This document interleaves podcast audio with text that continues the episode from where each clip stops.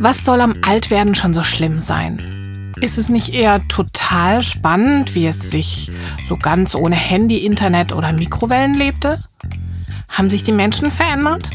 Hat sich der Glaube verändert?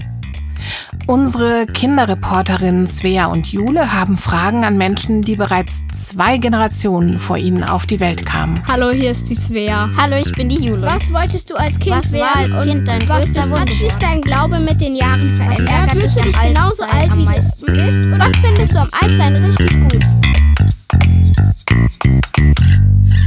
Smalltalk Staffel 5. Altwerden ist nix für Feiglinge.